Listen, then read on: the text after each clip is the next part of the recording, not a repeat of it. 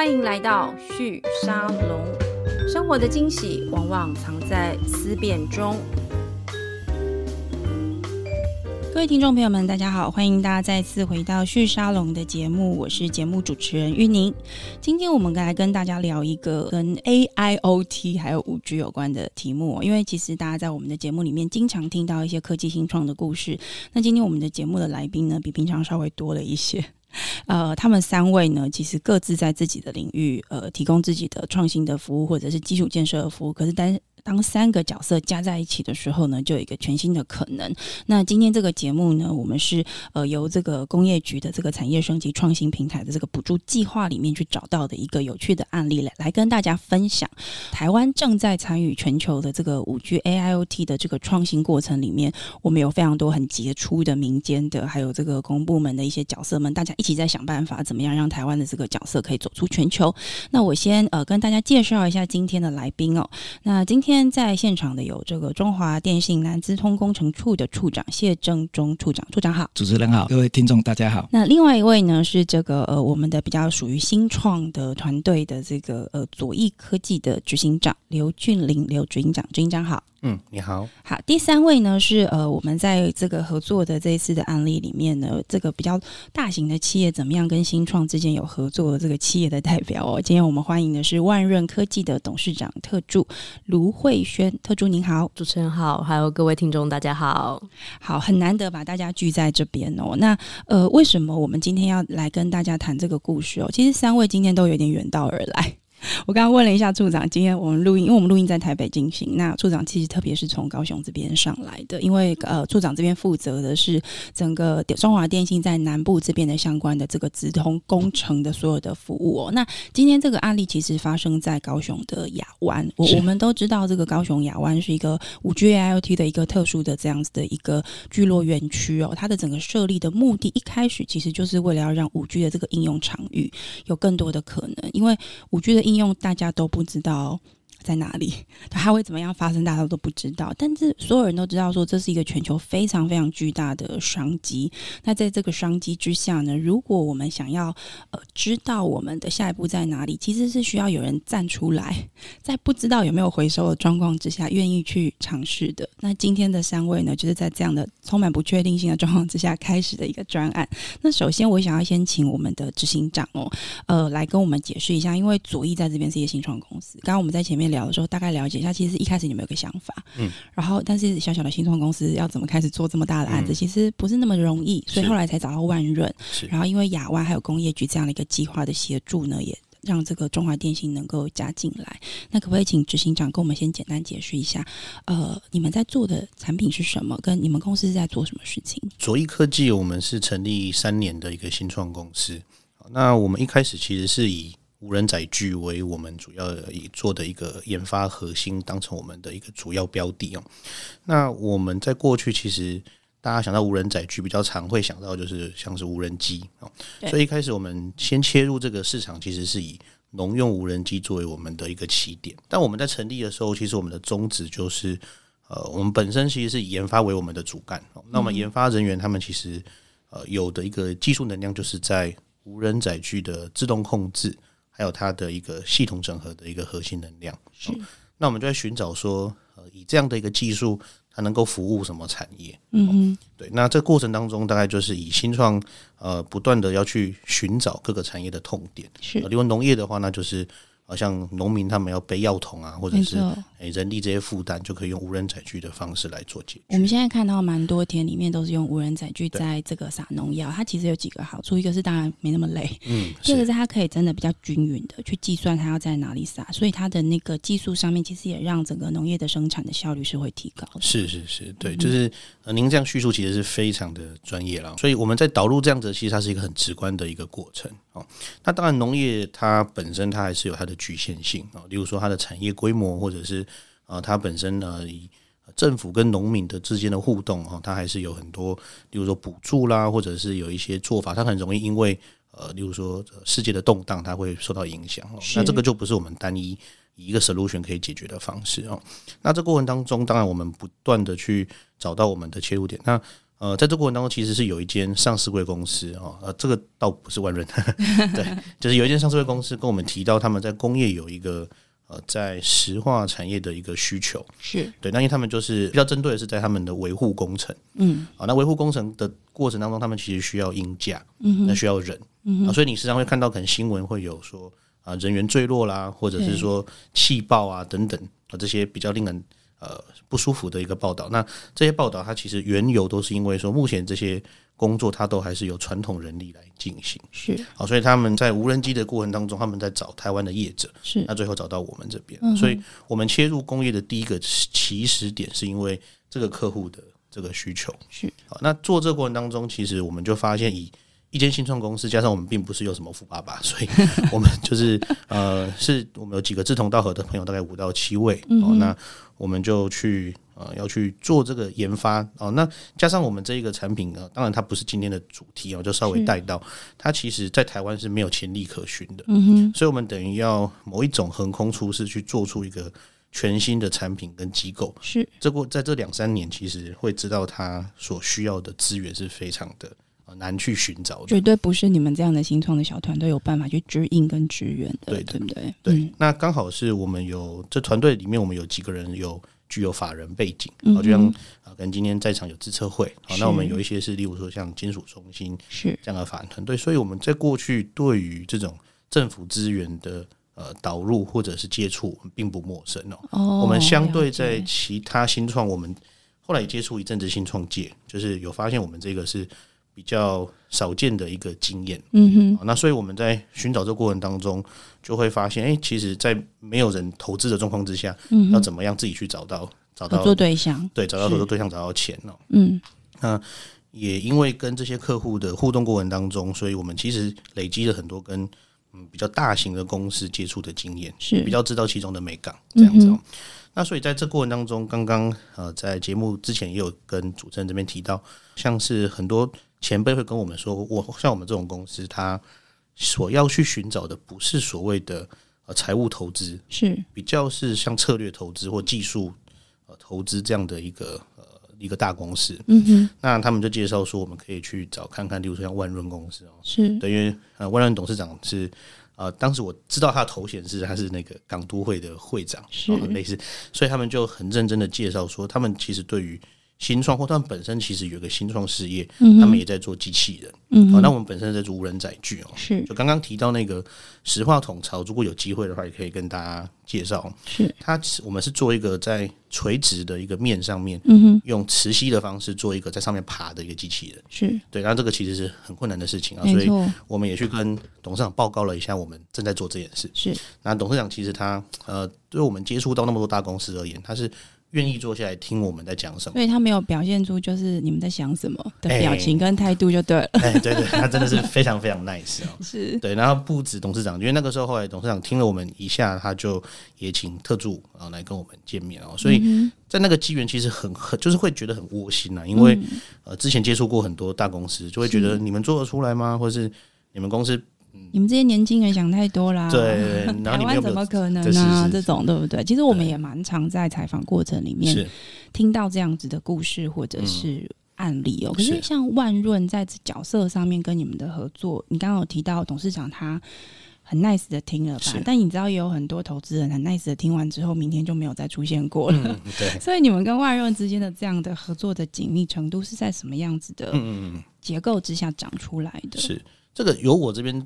呃，当然，当然也可以再请特助也说说看他们那边的视角。是，如果以我这边的视角是，呃，他们本身有接触一些新创，就他们自己本身有新创的想法，嗯、所以呃，其实董事长有稍微就是描述一下他自己在年轻的时候创业的过程，嗯哼，所以他很明确可以感受到我们在创业。我呃，我都用一个形容词，就是我当时跟董事长在报告了半小时，对，然后董事长后来就请他们里面的一些人员来。聊就是他有发现说啊，这个大概不是普龙工，所以所以有有叫叫他们里面的同仁来。是，然后董事长只用五句话，嗯，就讲完我那半小时的过程。你有学到了什么叫做电梯的这个 pitch？是是非常厉害。然后，而且他有讲到完全是我们的重点，而且他完全知道我那天去要做什么。嗯、所以董事长描述你，可不可以试着描述一下？哇，这个讲你，还是我要请特助来帮你？请特助好了。我刚有感觉到特助正在想说会不会就 Q 我了，是不是？哎、欸，因为 Q 到特助的话，这是下一趴。后来董事长介绍完之后，他又请特助来，是，那就是因为特助那个时候来，所以才会奠定说我们之后跟他们比较合作的这样的一个。对，其实是因为对对？对，就是通常听到董事长特助，就会觉得说啊，大概就是什么。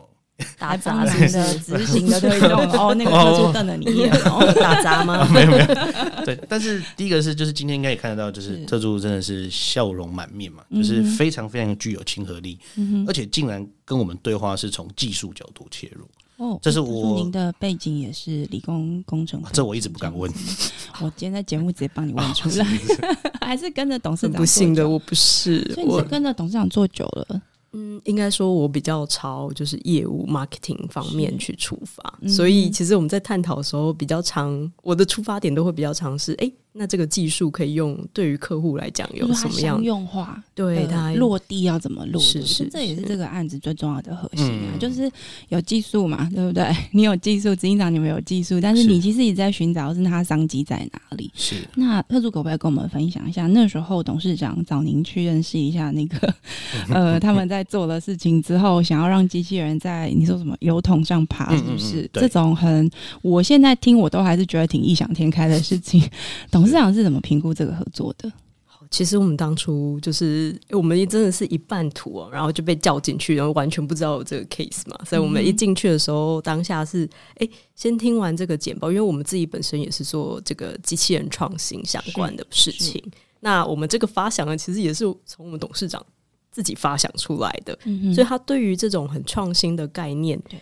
他本身也是跟我比较就是一样，我们都是从业务面出发，所以其实对我们来讲，我们看到的是客户有没有这样子的需求，嗯、那用什么样子的技术可不可以支撑？其实我们听完，我们觉得是蛮有市场利基的。所以它应用在哪里？你们最后的这个选择应用在什么地方？可不可以跟大家简单的白话文说一下？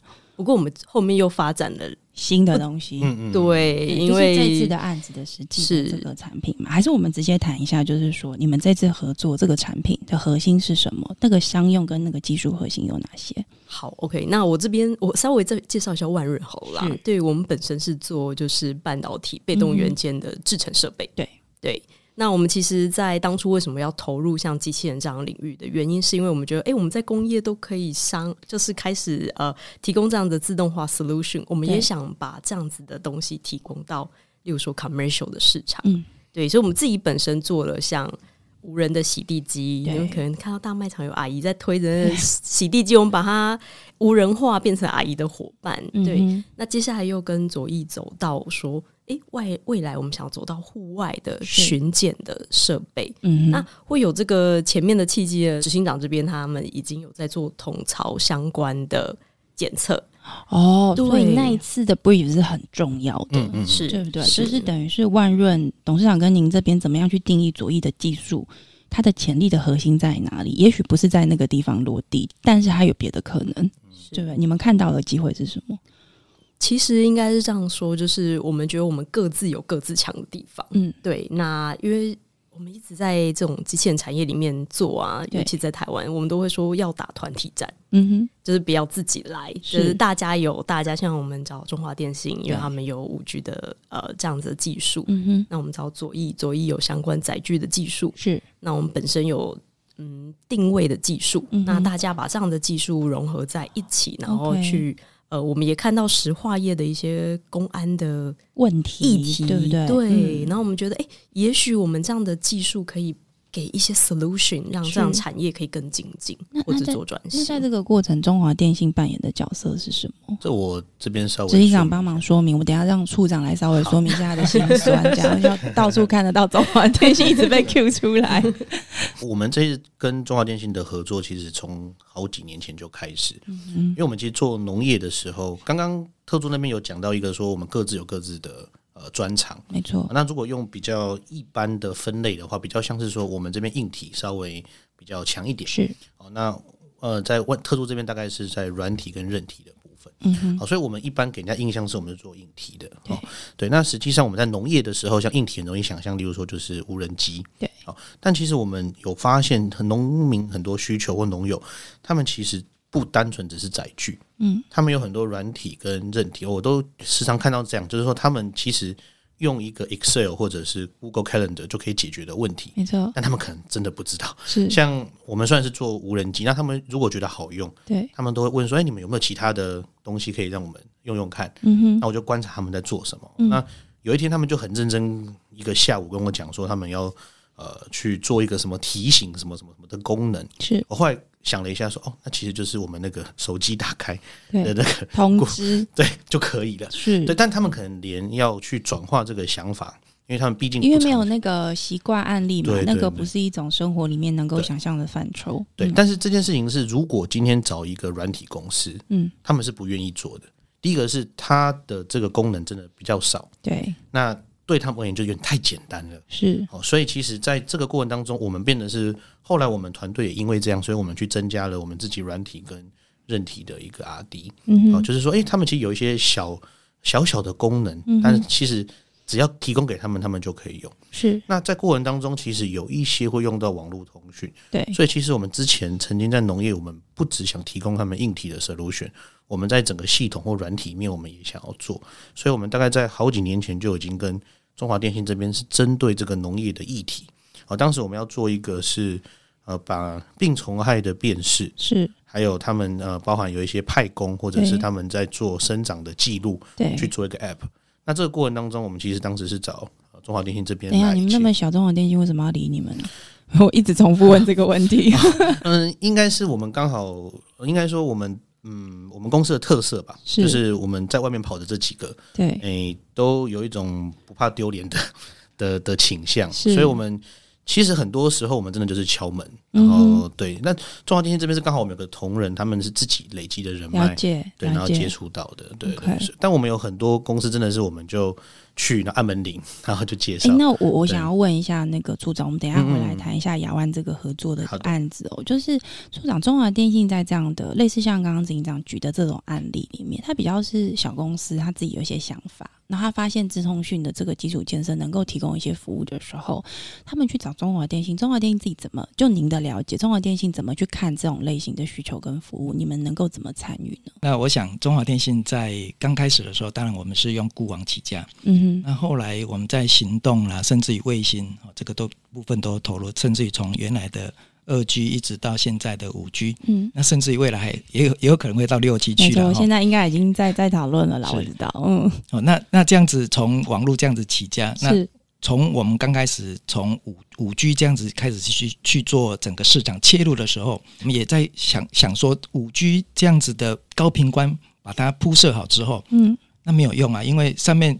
即使高速公路开得很宽，对，上面没有车子在跑，嗯，没有各式各样的车子在跑，那是没有用的。没错，没错。所以我们其实也一直在广结盟了，嗯。我们也希望说有很多不同的应用，可以上到我们的五 G 的这个这个环境来。对，哦，那当然我们也经过很多的努力，包括我们在设备这个五 G O-RAN 的这个设备上面，嗯，我们也希望建立成一个呃有标准的一个测试环境。嗯哼，那测试环境之后，也让国内的一些自己生产的这些五 G 的 O-RAN 的设备也可以进得来，这是一个。那另外一个呢，就是我们在把一些像刚才讲的新创的这些应用放进来。进来，对，是。那其实我们在在除了跟万润在这个智慧巡检的公安的这个合作之之外，那当然刚才执行长也提到说，我们在智慧农业是这部分也有很多的合作。那甚至以前我们也做过姜黄啦，哈，像在。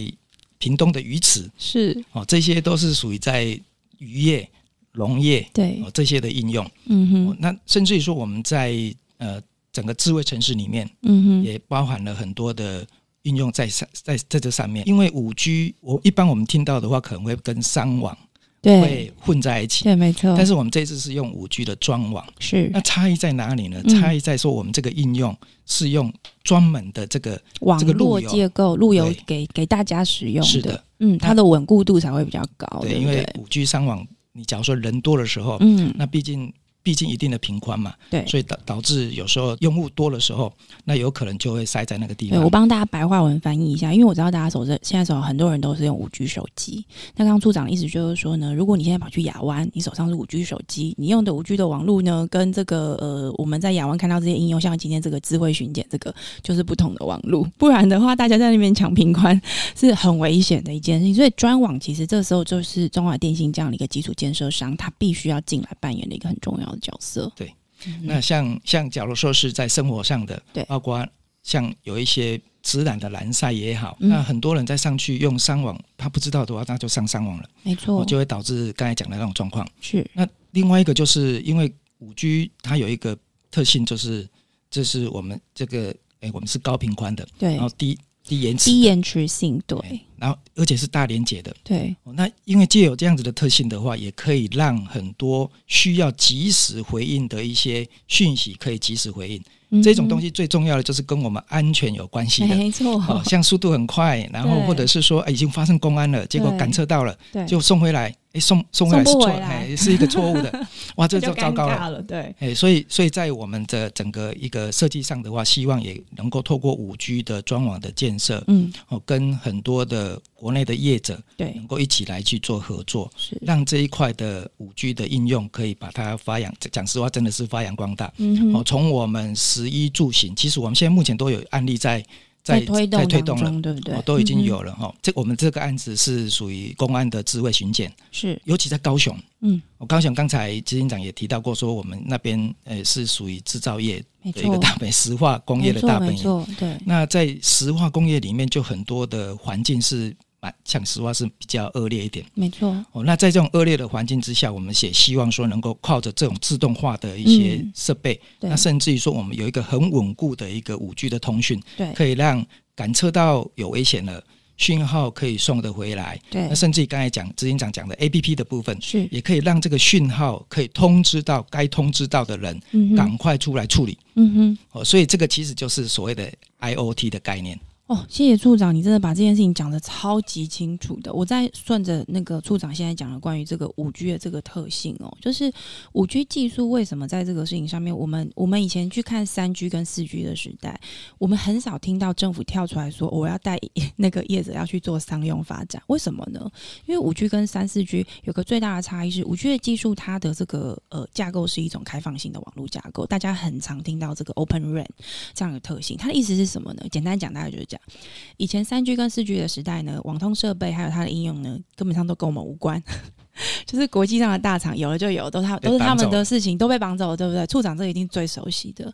可是五 G 因为它是一个这个 Open RAN 这个特性，意思就是说，因为它是 Open 的，所以呢，大家都不知道它可以怎么用，也还不晓得它要怎么嫁接架呃架构要怎么样做都不知道。可是，意思就是说，大家都有机会，人人都有机会的状况之下，这也是我们一直在思考，就是说，台湾在这里面其实是有很好的这个可能性的，因为它非常仰赖 IoT。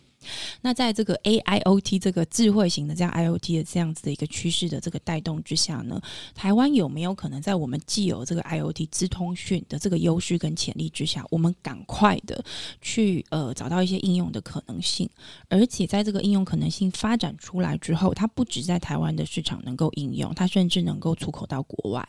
那这个出口过程里面就有很多的角色都会进来，像刚刚我们这个左翼执行长，它是一个新创的角色嘛，你们是比较偏硬体型。创那万润的话，就是台湾最熟悉的。刚刚其实以那个特助有帮我们解释，万润在做其实是半导体制成。这边的这样的一个整合，就是台湾最强的啊。然后大家都在想说啊，那半导体下一步要去哪里？这样今天有听到一个很好的案例。同时呢，中华电信在这里面又扮演一个，就是我们刚刚谈到这个基础布局。其实我觉得我自己在研究五 G 这个议题的时候，我觉得资通讯或者说我们说基础网络建设商，我觉得有个角色是过去三 G 跟四 G 我们看不到的。我们看四 G 的时代哦，就是那些欧美的大厂，它就是设备弄好给你啊。然后就是赚这中间的这个专利财，可是他不太需要跳下来问你说，那所以你要干嘛？因为跟他没有关系，因为当时要传输的数数据跟他的这个，像刚刚处长举的很好的例子，我如果要做这个安全监控，我资讯送出去啊，如果他收不到怎么办？以前三四区的厂商谁在理你啊？对不对？他跟我不跟他无关嘛。但现在中华电信就被拉下来了，因为如果送不出去，大家会来问你说，哎，你在干嘛？对，不对？所以处长有没有压力很大？哎，跟主持人还有各位听众朋友报告了哈，其实这个也是我们中华电信的专长。嗯哼，哦，那这个部分我们在今年的话有一万个基地台哈，在十月份的时候，有一万个基地台已经建完了哈。嗯哼，那在年底的话，我们预计会有一万两千个基地台会建设完成。是，那个时候的五 G 的。布网会就会更的更加的完整，是。哦。那那个是在商网的部分哦，嗯、哼。哦。那在装网的话，当然我们可以借由政府的一些很多的鼓励啦，像我们这现在目前的这个案子哈，对，就是由政府出来做一个科专，对。让哎让大家能够参与参与，对对对，然后有实际的案例，然后甚至于我们做所谓的 business 的 model 出来，嗯、对，然后做出来之后可以让。这样子的一个 model，让我们的业者可以在很多地方一起来使用它，对不对？对，这个是蛮、嗯、蛮重要的一个地方。是。那另外一个我要补充的，就是刚才讲的 A，A 没有讲到，就是我们的 AI 的部分。对。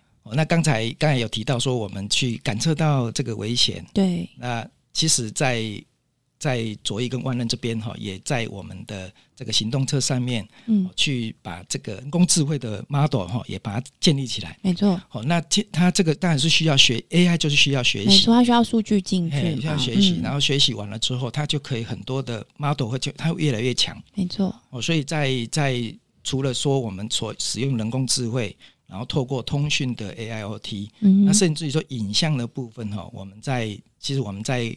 台诶，南台湾的最大的这个钢铁业者哈，是。那边我们也在说，他们因为他们也是一个比较炉渣嘛哈，高温啊，然后那个灰尘，我那个各方面的东西其实都很多，它也是一个公安跟这个我们说的这个智慧制造跟公安过程里面很重要的一个实验场域，是对，是嗯哼。那我们在它的这个运炉渣的平交道，我们也透过我们的五 G 的装网建设，然后让在炉渣车这样运送的过程里面，嗯，我们可以用 AI 的影像去学习，是不是有人闯入？那有人闯入的时候造成危险，我们一样是往后送。对，那其中其实这个场域也是我们在我们在这个案子里面的。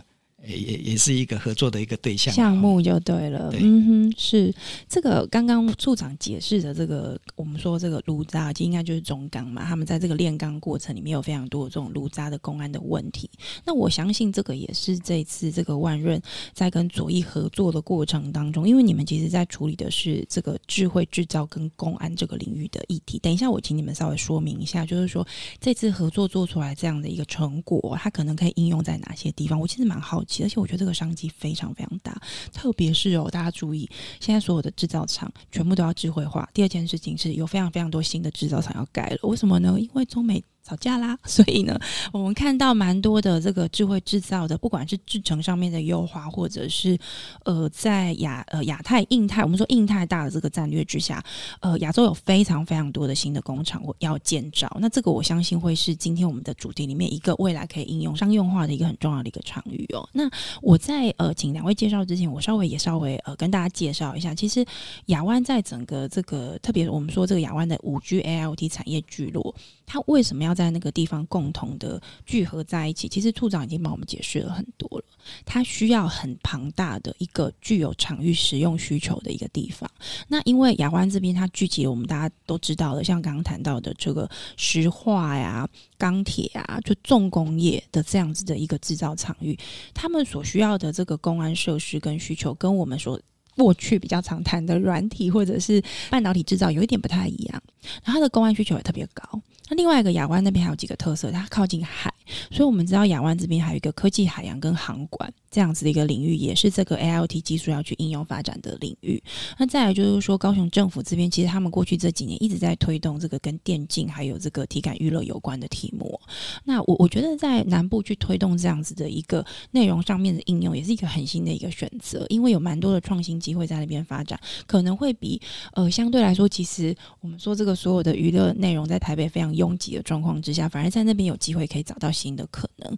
那最后一个当然就是各类型的这个。创新的应用也是在亚湾会持续推动的。那这次工业局所辅导的这个产创平台的这样的一个创新计划，呃，我想要请执行长跟这个特助跟我们说明一下，你们这次合作这个所谓的这个自动公安检测这样的一个服务，它的产品具体到底长成什么样子呢？公安检测，它当然它有多个项目，像刚刚处长提到的人员误入或者是人员坠落的一个判别，这的都是其中一个。嗯哼。那在我们这一次的确也有这个项目，但我们这个呃这次要开发的这个重点，它产品是希望可以看到气体泄漏的这个部分。OK，哦，对，那我们是以室外的方式啊，室内的呃场域这边就不在我们是开发了这个锁定的这个范畴里，因为它的场域状况又不太一样，对不对？对对，嗯。那呃，其实一般工厂就是我们还是很常会听到，例如说有爆炸啦，或者是泄漏啊这样的一些新闻新闻标题哦。对对，那它其实问题在哪里？就是一般的工厂，它在管线的输送，不管是易挥发或易燃的气体，嗯，那它一定会有去呃去去监测它的状况。对啊，那一般我可能会是在呃管线的两端去设置压力阀。那我从压力阀的一个减少。我就大概知道说，它在这个过程当中，它有一些呃泄漏的状况。是，但是因为管线很长，然后加上它其实弯折，所以其实整个在一个呃有规模的工厂里面，它管线的长度其实是很长的。嗯嗯嗯。那呃，我两端的这个压力阀，我如果误差设太小。它其实很容易，就其实它也没怎么样，然后我们就不小心又太警觉了，对对对，嗯、所以其实嗯，它的那个压力是有设设设置它一定的一个容许程度，嗯、但过程当中如果我破了一个小洞，对，它其实呃它的一个呃压力的下降，呃它是不会察觉的，因为它还在误差范围内，OK，但是它久了它就会变成是一个实际的泄漏，对，没错，嗯、那这个问题是很难去解决的，对，所以一般它除了在两端的压力阀，那它还会在一些法兰或者是接呃焊接的地方，或者是呃转接处，它会去设置一些固定的 sensor。嗯哼，那这固定 sensor 它还是有它的极限在。第一就是通常这些 sensor 它的侦测范围只有五公尺.呃，它的半径是五公尺。嗯哼，第二个就是说我今天不同的气体或是不同的标的，对，它就要换一支 sensor，它很难有一个 sensor 是可以呃多。多种气体的，很搞刚哎，很搞刚，所以他们在建制成本还是得掌控的状况之下，嗯，所以他们后来除了这种固定式的侦测之外，他们一定会有一组人做人力的补足，就是人来补那个缺，缺对缺的那一块这样子。嗯、那人的话，呃，法规呃应该是没有特别的规定，嗯，但他们一般就是大概都是两个小时。要去巡一次，这样、嗯、对，但两个小时巡一次，它还是有它一点点的盲点在。对就第一个就是它的范围还是只有五公尺，嗯哼。第二就是还是有很多地方是人到不了的地方，对。然后最重要的是，因为人一定会累，哦，这个诶、欸，绝对这个是没有办法的事情，因为人他就是有他的极限。人为的错误是我们最没有办法控制的。对，嗯、那尤其刚刚提到的固定式 sensor，还有个问题就是说，大部分如果你要确保它能够。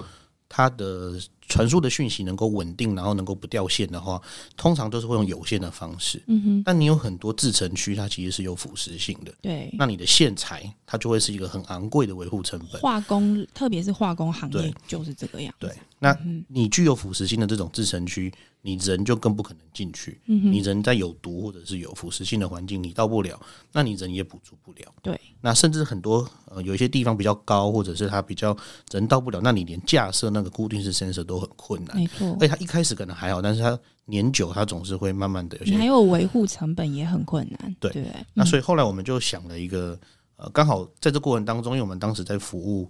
呃，这个储存草的这个公安议题的时候，是客户就跟我们提说，那管线的泄漏你们能不能做？对，哦，所以刚好我们跟万润刚好提到说，他们在做无人的一个车子的一个在室内的状况，是那以我们技术技术出身的，然后都会想要挑战的是在户外，嗯哼，啊，因为户外跟室内其实它在技术来说，它的难度其实差。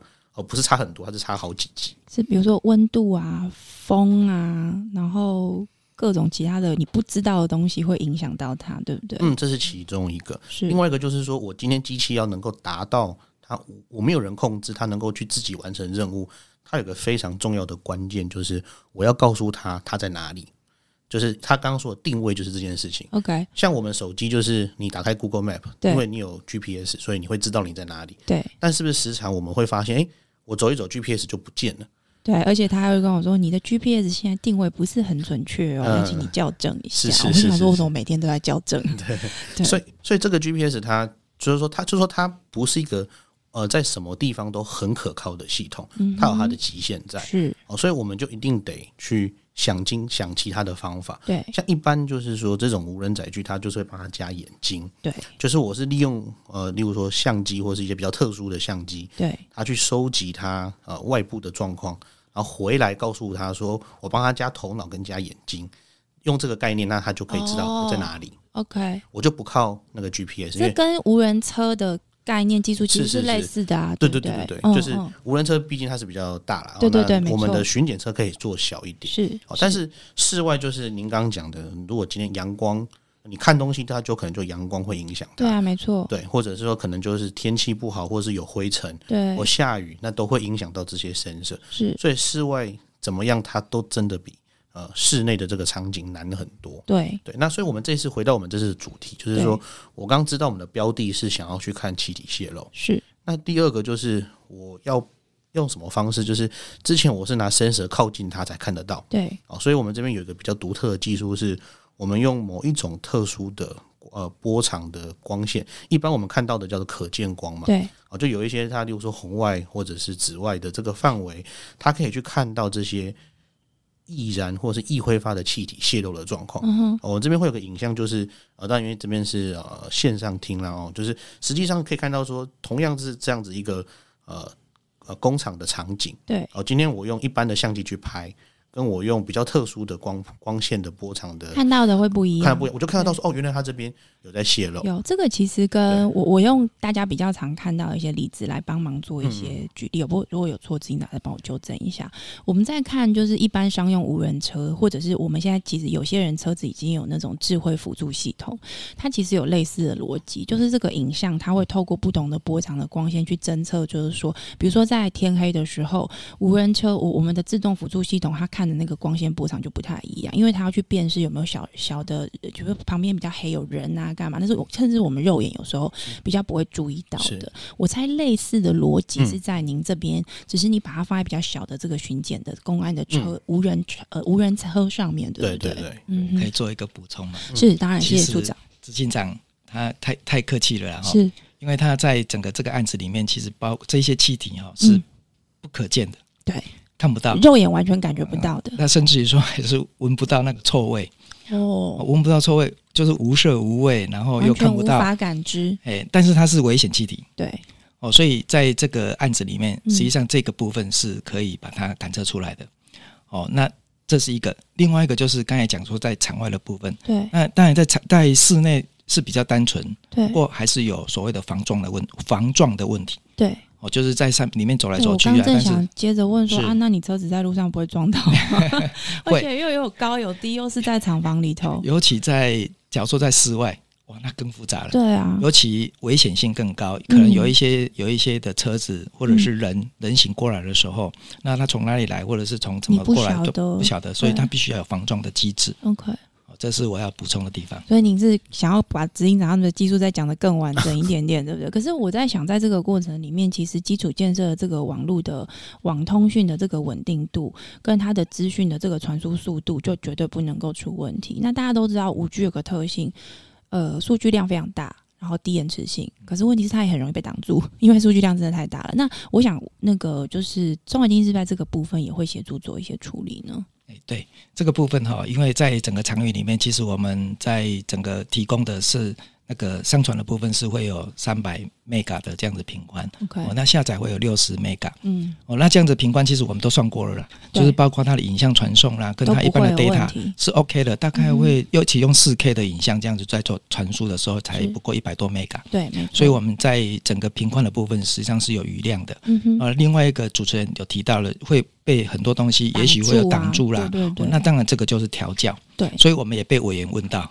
那我们为什么要用中华电信？要需要有一些有一些人力在这个部分去做去做设定？是当然需要，因为在很难哦。大家，我要我要特别帮处长多讲，这真的超级难的。谢谢谢谢。对，因为你不知道那个讯息在哪个位置被挡住，所以你必须在它被挡住的时候，这个字你要想想看，它要自己找到地方出去。所以这个整个基础建设的配置就要很聪明的把所有的死角都顾到，对不对？对，不只是死角。而且还有一些可能可能有的一些障碍的部分哈，两、嗯、个字而已啊，叫调教。嗯，那里面调教就含了很多的功夫在里面。嗯哼，哦，这个是当然我我们也也是我们需要，也这个也是中华电信存在的价值啊。是这个我在想，就是说我我也蛮好奇，一个是调教，那其实定位这件事情，在刚刚讲的这个无人载具，或是我们说这个公安巡检车里面，它是不是也扮演一个蛮重要的角色？万润在定位这个事情上，可不可以跟我们分享一下你们你们提供的这个技术核心是什么？其实，哎、欸，应该说回来，其实我们当初啊做的都是做在室内的无人自走车。对对，那我们其实现阶段有在做巡检案例，是给金源的代工厂。对，okay. 那他们是做室内的这种呃场域的巡检。那其实当初环境安静多了，简单多了，可预期多了，对不对？嗯，对。但我们其实当初一直在讲定位这件事情，我们会觉得，哎。外面自驾车其实已经越来越成熟，为什么像我们这种呃无人载具的这种小台的巡检车这么难做？多小台啊？可以跟我们描述一下？其实它也可能没有很小台，大概是有五十乘七十，大概这样的大小。五十乘七十大概就是我们想，我看大概就是半台机车。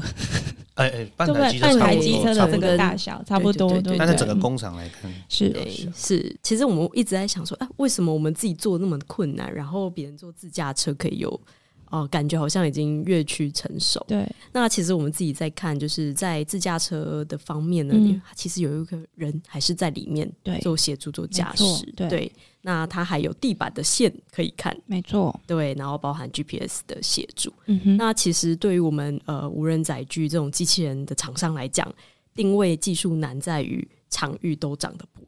对。对，那你怎么用相关的，例如说我们现在定位技术是依靠 LiDAR 的方式，就是光达的方式。来去做室内定位，嗯，那未来要走到户外的部分，我们要走往三 D 的部分开始去前进了。是对，所以现在你们做出来的这样的一个成果，现在就是在户外的部分定位跟行走，已经已经是稳定的状态了嘛？我们我们大概怎么看现在这个技术能量的阶段，以及下一步大家要克服的挑战跟问题是什么？我我请执行长先简单跟我们说明一下。现现在它的阶段比较还还在 POC 的阶段，是我们大概在明年六月的时候会到 POS，甚至是 POB。明年六月，那其实蛮快的，剩剩半年的时间。对，那其实刚刚那个处长这边提到，其实我这边可以再稍微补充一点点哦，就是呃，五 G 这件事情，它在这个计划里面，它我们可能会误以为说，那我们是不是要？完全去取代掉既有的 solution，嗯，但其实五 G 的特性就是它可以多再再再多一点它的数据，彼此互对互相整合，对。对、嗯。那一般的工厂里面，它有一个呃呃整合这个所有的讯息叫 DCS 系统，是，然后它就是一个中央分散的一个一个系统，所以我们并不是要去取代它。它的资讯一样是很宝贵的存在，对，等于是我们有余裕说，我们除了本身我们这个载具系统的这个数据量之外，嗯哼，还可以加上它既有的，让它的数据量更完整，对对不对？而且它就会变成是多环境的这个数据都可以一起做收集跟分析了。甚至它原本因为考虑到我如果加装这个 sensor，刚刚提到的我要加再加加一条很长很长的线，嗯哼，但我如果帮它改成我们另外一个呃这个专案的 solution 是把它有限的 sensor 对。把它做成无线，对，那这个无线它的重点一定就要配合中华电信这边。Okay. 那另外也帮呃，也不是帮，就是说刚我真的我没有看过这么和谐的这种 合作关系，大家都急着要帮对方补 充哦。就回到说，我们为什么会跟中华电信合作？对，其实是我们在这么多年过程当中，其实呃，面对中华电信，或是说面对大公司，就是除了很容易被。泼冷水以外，就我们很常，我觉得你眼角有泪。对对对，啊，流流已经流下来，就还很容易，其实会看到说他们眼高手低，或是说对于很多东西他们会自以为理解。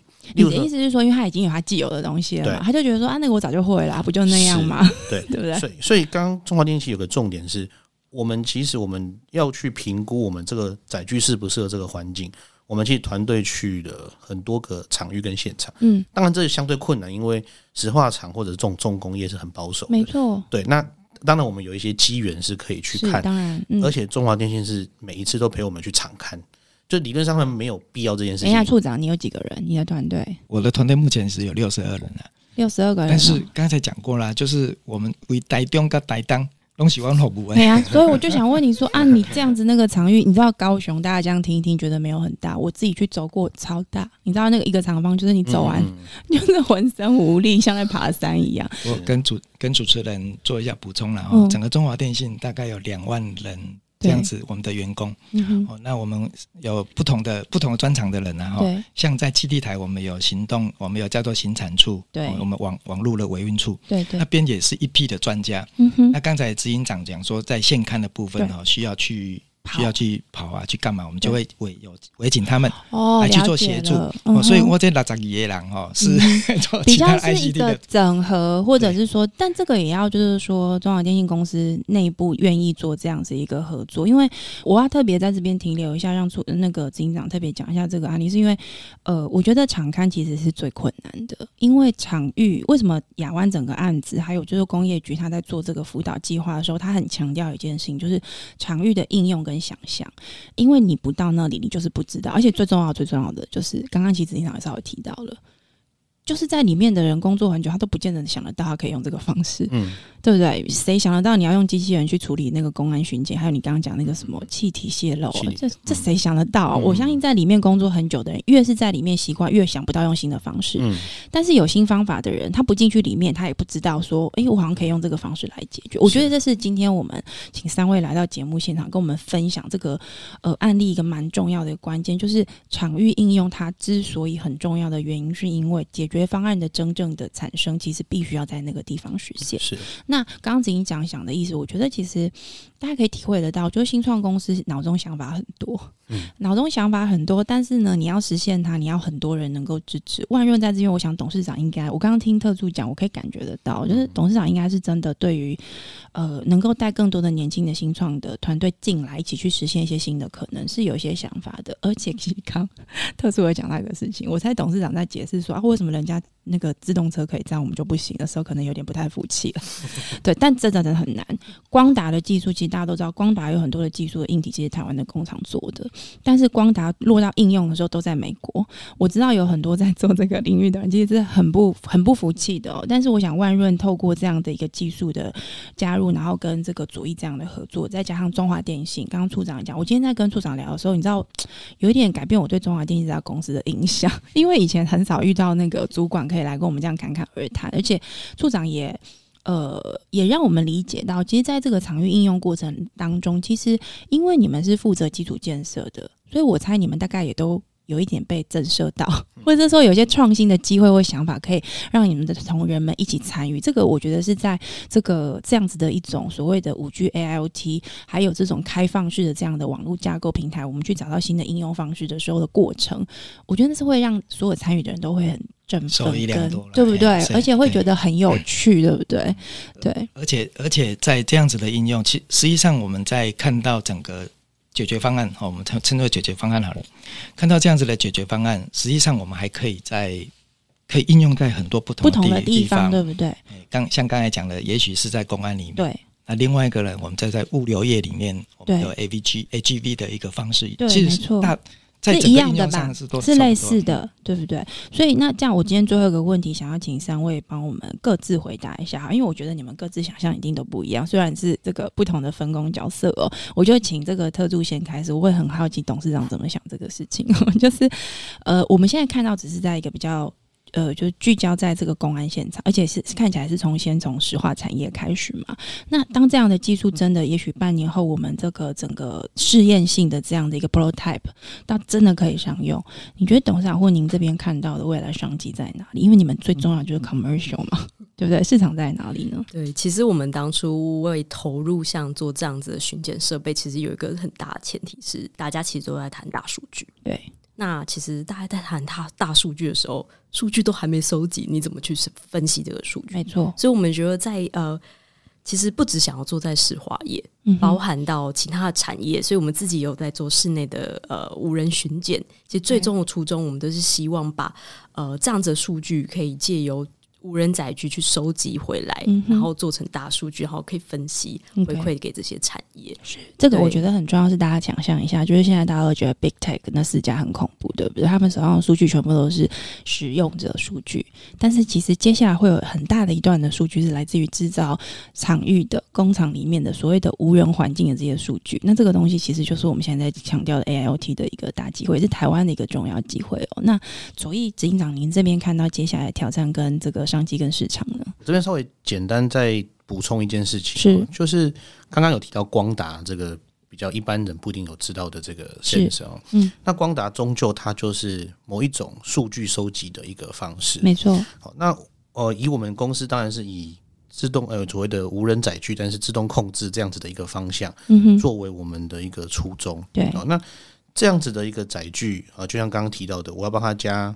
脑袋要帮他加眼睛。嗯，假设我其中的眼睛的方式是光打。嗯，那过去的问题就是为什么我们做的没有人家自驾车好？对，就是我们在收集这个数据回来，我眼睛看到了，然后我头脑去分析了，对，回到我的四肢的时候，对，速度太慢。OK，那这个速度太慢，它有两个层面，嗯，一个是本身我脑袋聪不聪明，就是我的分析的这个预测能力强不强，运算的能力好不好？嗯哼。第二个就是说我能够有多大的这个头盖骨去装我的脑袋？是，哦，就像车子它就这么小一颗，对。我所谓的机载电脑，就是一般这样说的话，它大小是有限制。嗯，我一般的 notebook 或者是我的笔，或是我的桌垫，我可以有，或是很多那种大型的那种运算电脑，我有很大的运算的一个空间可以去设置我的硬体。嗯。嗯，那所以一直以来都会有一个呃，大家的一个说法，就是说，如果今天我收到的数据，对，我不在这个车子上面，我的头脑是放在远端，对，那我就可以有很大的一个空间去做一个好的好的头脑。其实就是说，你是在这个应该讲收集数据的这个远端本身做计算，还是你要放到更远的云端去做计算？那这边就会有一些取舍问题嘛，对，对不对？然后它就会有。关键就是它就有传输这件事情，没错，对，所以五 G 为什么会重要？其实它另外一个就是我才有办法去实现这样的梦想。嗯、那刚刚好，最近刚好有件事情，当然啊、呃，可能一些名字们可能不能透露，但是我们其实很期待，就是在新加坡那边有一个专门在做这个光达运算的这个公司。是，就是我刚刚说我聪不聪明这件事情，他们有一个非常聪明的算法。OK，那他们找到我们这个 team，就包含我们跟万润。